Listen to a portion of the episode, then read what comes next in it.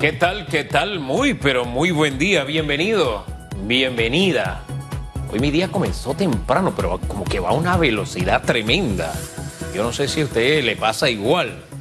Mi queridísima Susi. Buen día. ¿Cómo está De Hugo maravilla. Enrique Famanía? Hoy es jueves. Amanezca, usted diciendo mi nombre completo. Ah, Susan Elizabeth Castillo de Exactamente. Reyes. Usted no sabe lo que ¿por siente mi mamá. cuando- por qué me corta? Cuando usted dice Susi. No, yo no digo así. Susi. ¿Qué hace? ¿Cómo, cómo es que? Hágale un. Siete- ¿Cómo es que usted dice que yo digo? Yo no sé. No lo va a hacer, ¿no? Me recuerda a Genaro López que está desde ayer en los pensamientos de muchas. Mire, los bochinches de Mire. ayer, Hugo, revolucionaron el mundo entero. Señor Genaro, le mando un abrazo. Eso es, eso es bullying con amor. No, el bullying me lo hace usted esta mañana diciendo que yo tengo el mismo. La Mire, misma situación Hugo Enrique. Famanía ha llegado esta don- mañana. Amigo que me ve, amigo que me escucha. Sea seria. estaba tratando de cerrar su saco y yo, y yo vi un elemento, un elemento en esta parte de aquí Ajá. que me recordó a don Genaro en el río Chitra. No se ensuma, Oiga, oiga. no se ensuma que se parece a los políticos tratando de Mañana me pongo bien. en un saco fit. Oye, Ay, mire, sea, usted sabe que había un cuervo que trataba Ah. de tomar agua de una botella, pero Ah. era una botella ovalada. Y el cuervo eh, estaba, ay, a la que por qué tengo el pico tan largo, que por qué soy tan chiquito. ¿Eh? Y se quedó ahí horas y horas y estaba seco de agua por estar en esa quejadera y no encontrar la solución. Usted, no, ya, ya yo lo dejé. No, no, no, es que estoy pensando- encuentre la solución a lo que hoy le está robando la tranquilidad, a eso que le quita el sueño, a eso que no lo no le permite sonreír. No se quede nada más viendo el problema y quejándose si es chiquito, blanco, gordito, que si tiene plata, que si no tiene. No, empiece a buscar la alternativa. Hay que, hay que darle la vuelta a la situación y salir adelante. Por favor, hoy hágalo. oiga, es que cuando usted habló del cuervo eh, con problemas para tomar agua, estaba pensando si ese era el de tres ojos o el de cuatro ojos. Usted tiene un, conoce un montón de cuervos. Yo tengo un zoológico de amigos. Ajá, ok. No era ninguno de esos, de los tres. No, no, era otro. Ah, ya, ok. No, pero me gusta eso. Usted sabe, cuando subí al volcán Barú, me queda en la memoria cómo el pueblo se veía así de chiquitito. Mi pueblo se veía así, me cabía entre los dedos. Eso pasa cuando usted mira los problemas desde afuera y principalmente cuando lo ve desde arriba. ¡Wow! Así son los problemas. Pero cuando usted está allá adentro, mm, mm, cada día se va enredando más, complicando más. Dice Susan, ¿cómo es que salga de la caja, no? Salga de la de caja. y verá que con ojos nuevos verá esa situación. Hoy vamos a hablar de diferentes temas. Susi, Hoy vamos a conversar, Hugo Enrique Famanía, con el eh, ex fiscal, abogado, ex fiscal anticorrupción. Así que va a tener mucho elemento. Roberto Moreno va a estar con nosotros. Caso ex gobernador y, y narcopolítica, ¿existe o no existe? En realidad tenemos tantos antecedentes. ¿Ocurrirá algo? Ayer escuchaba parte de los alegatos que daban los abogados defensores del exgobernador. Así que con él la primera media hora. Y la segunda, realidad de la construcción tras apertura. ¿Bajarán los precios de las casas? Hugo, ¿será más fácil que la gente pueda adquirir viviendas? ¿Los bancos darán préstamos? Eh, estará con nosotros José Ramón Icaza. Él es vicepresidente de la Cámara de Comercio y conoce el tema de la construcción. Esos son los dos temas. En cuanto a la pregunta en redes, rapidito vamos para que usted participe, se active, guarda relación con el que vamos a abordar en la primera media hora. ¿Cuál cree será el desenlace del proceso judicial iniciado al exgobernador de Gunayala por la presunta comisión de delitos relacionados con drogas? ¿Considera que en este caso habrá certeza de castigo? Opine usando el hashtag radiografía. Importante que use el hashtag radiografía. Mientras usted lo hace, demos un vistazo a las noticias de hoy. Los titulares. Así titulan hoy los diarios de la localidad. Juez ordenó la detención provisional a exgobernador de Gunayala por caso de drogas. La juez de garantías, Diana García, acogió la solicitud de la Fiscalía de Drogas y ordenó la detención provisional del exgobernador de Gunayala, Eric Iván Martelo Robinson, y su conductor, Rogelio Alba por la presunta comisión de delitos relacionados con drogas. El dirigente del PRD fue detenido el martes en horas de la madrugada tras decomisársele en el auto que se trasladaba 79 paquetes de cocaína en el corregimiento de las Garzas de Bacora. La audiencia se realizó en las instalaciones del sistema penal acusatorio de Plaza Ágora. Son las 7:35 minutos. Avanzamos con otras noticias. El presidente Laurentino Cortizo y la ministra de Trabajo y Desarrollo Laboral Doris Zapata firmaron el decreto que reglamenta la ley número 126 que crea el teletrabajo en Panamá. Esta reglamentación fue el resultado de los consensos de la comisión tripartita creada a raíz de la pandemia por la COVID-19. Entre los temas reglamentados por esta ley figuran la modalidad de teletrabajo en lugar de trabajo las jornadas extraordinarias, el registro laboral e instrucciones del empleador. Nito Cortizo también sancionó la ley que modificó el programa de alimentación para los trabajadores. Siete de la mañana, 36 minutos. Avanzamos con otras noticias. El movimiento Todo Panamá extendió su programa de atención domiciliaria por COVID-19 a tres corregimientos más. Los pacientes positivos por coronavirus de los corregimientos de Tocumen, 24 de diciembre y Mañanitas, ahora recibirán seguimiento en telemedicina. Así lo confirmó en conferencia de prensa Jorge Juan de la Guardia, coordinador general de todo Panamá. La primera fase ejecutada en Juan Díaz y Don Bosco dio resultados satisfactorios en su primer mes.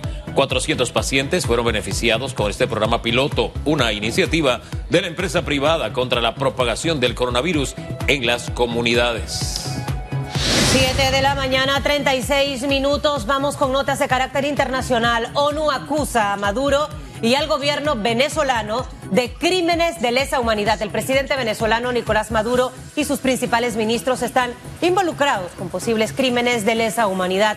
Esto lo afirmó el miércoles una misión de la ONU al presentar un informe que Caracas acusó más tarde de estar plagado de falsedades. La misión encontró motivos razonables para creer que las autoridades y las fuerzas de seguridad venezolanas han planificado y ejecutado desde 2014 graves violaciones a los derechos humanos, algunas de las cuales, incluidas las ejecuciones arbitrarias, el uso del sistema sistemático de la tortura, constituyen crímenes de lesa humanidad, dijo la presidenta de la misión, Marta Vilañas, en un comunicado. Hasta aquí, los titulares.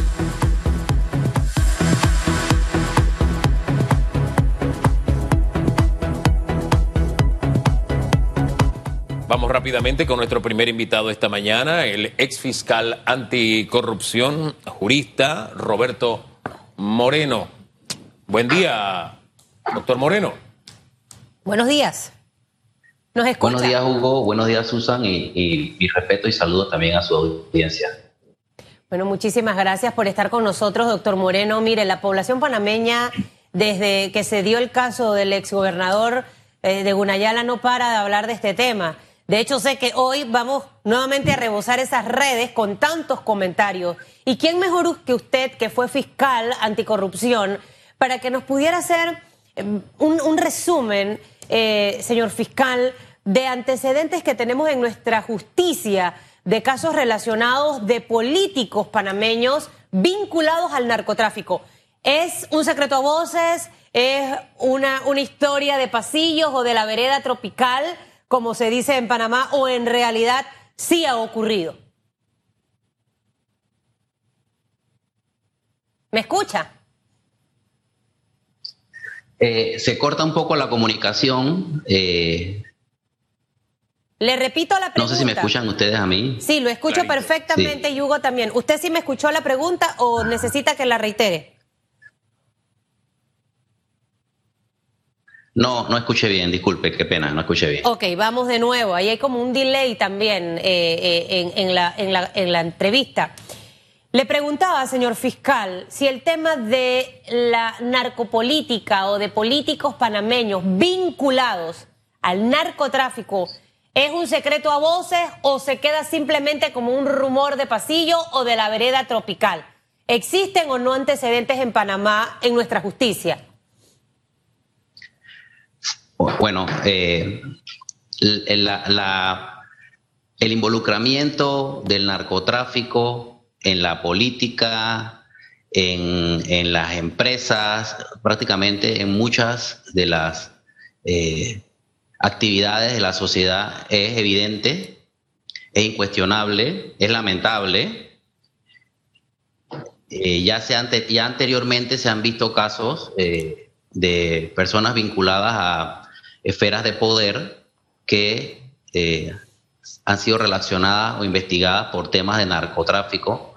Y esto pues no, no, no escapamos de ello toda vez que la, la, cantidad de recursos económicos que mueve el narcotráfico, que es una de las actividades más lucrativas del crimen organizado, ahí pegadita con la trata de personas, eh, con, la, el tráfico de armas, mueven billones de dólares anuales, según, estadísticas de las Naciones Unidas y de la Oficina contra la, Droga.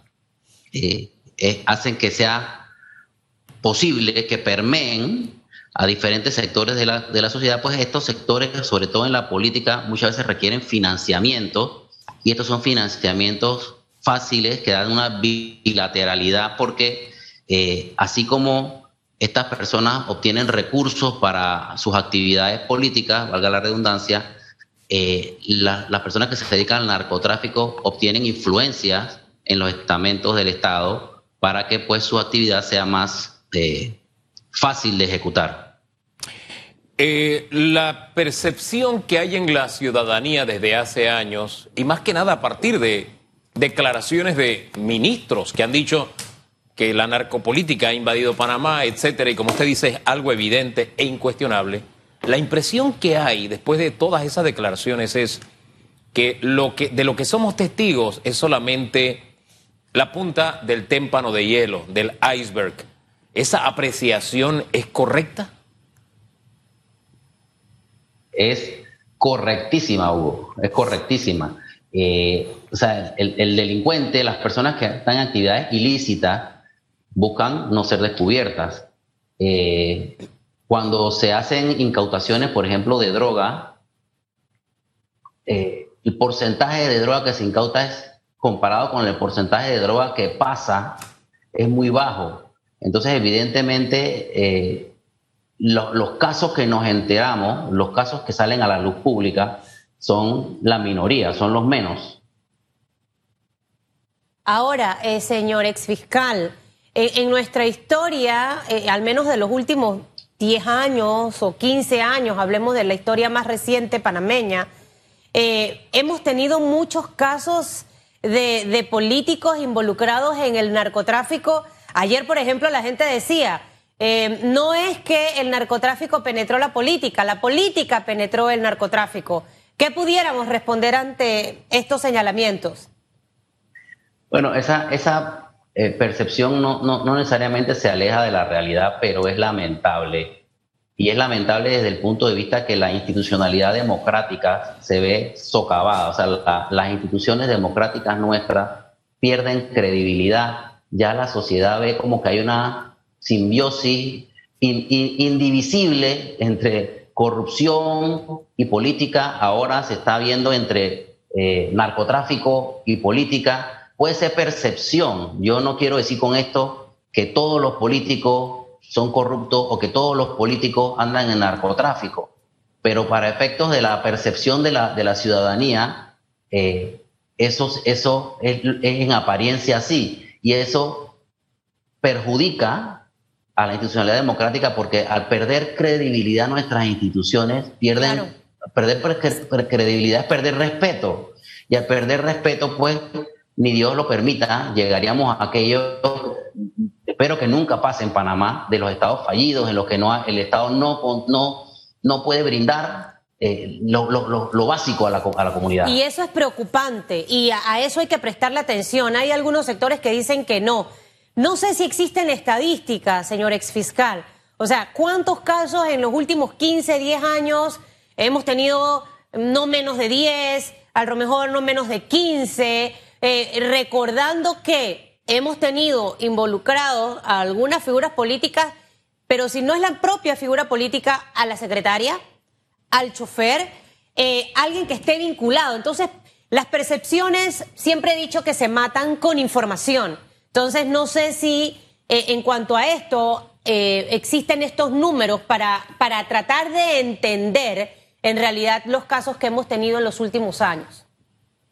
No, definitivamente que los, estamentos investigativos, judiciales y de seguridad tienen esas estadísticas. Eh, hay un organismo en Panamá que maneja toda la estadística criminal desde, desde faltas hasta delitos graves. Eh, yo no podría afirmar que concretamente se ha hecho el análisis desde el punto de vista de qué personas forman parte de, o están relacionados a la política y las, versus los casos en que han sido, se han visto involucrados. No podría afirmar eso, pero lo que sí podemos decir es que eh, es posible hacerlo y es una cifra que por baja que sea, nunca va a ser, eh, digamos, la cifra real, va a ser una cifra, lo que se conoce en estadística como la cifra, una cifra oscura, la cifra que no se conoce, que siempre va a ser mayor que la que se conoce. Entonces, eh, por mínimo que sea, es, preocupante, reitero, por el tema de que socava la credibilidad de las instituciones. Oye, más allá de la, de la cifra oscura, la onda expansiva del propio narcotráfico, porque de alguna forma este, este delito es como la humedad, se mete en todas partes y toca otro tipo de conductas delictivas. Háblenos de eso, de la onda expansiva del narcotráfico, cómo toca otro tipo de conductas y cómo permea no solo a los políticos, sino a la sociedad en general. Claro, porque lo, primero que salta a la luz es el blanqueo de capitales. O sea, mm. el narcotraficante requiere legitimizar sus ganancias, requiere que estas ganancias poder utilizarlas, poder disfrutar de ellas y para ello tiene mecanismos de blanqueo de capitales que involucran actividades legítimas, comercio, a veces se prestan para, para eso, de forma tal de que esas ganancias puedan lavarse. Pero no solamente eh, el, blanqueo de capitales, también la corrupción. Eh, la corrupción en, los órganos de seguridad incluso. Eh, esto, no es, esto no es casual que la persona que, que ha sido aprendida es una persona de una jerarquía en el gobierno porque eso precisamente busca impunidad, busca que de cierta forma hay un manto de protección a sus actividades. O sea, no, no estoy seguro, estoy segurísimo que este individuo no se esperaba que en un retén lo revisaran, porque él está acostumbrado a pasar todos los retenes sin que nadie lo voltee a mirar. Entonces, lógicamente, eh, las dos actividades que saltan a la, a, la, a la luz, a la vista inmediatamente es la corrupción y el blanqueo de capitales sin eh, dejar de lado otras, otras situaciones como la violencia, los asesinatos por, por, por lucha de, de, poder, de territorio. O sea, el narcotráfico involucra una, una serie de actividades ilícitas a su alrededor que eh, afectan la, la, percepción de seguridad y la seguridad en sí de la ciudadanía. Entonces, eh, hay, que, hay que prestarle mucha atención. Mire que con este tema de si te revisan o no te revisan en un puesto de policía, en un retén, qué sé yo, me quedo pensando que no solamente utiliza el narcotráfico altas eh, figuras de la política, también hay figuras públicas que de alguna forma al mostrar su cara ya esa es su licencia de conducir. ¿Y por qué no? A veces el policía dice pase en un gesto de buena voluntad. Y han caído precisamente en las garras de, este, de esta cadena de delitos que es el narcotráfico, eh, por la propuesta que se le hace de un dinero fácil, entre comillas, en un momento dado, y están hoy por hoy purgando eh, hmm. cárcel. Y es un tema, es un tema doloroso. Porque, y, esto es porque a lo que quiero, en lo que quiero enfocarme es que no es un tema que solamente tiene que ver con nuestros políticos. Claro que nos impacta cada vez que se nos relaciona un político con este tema pero va mucho más allá, señor eh, fiscal o ex fiscal.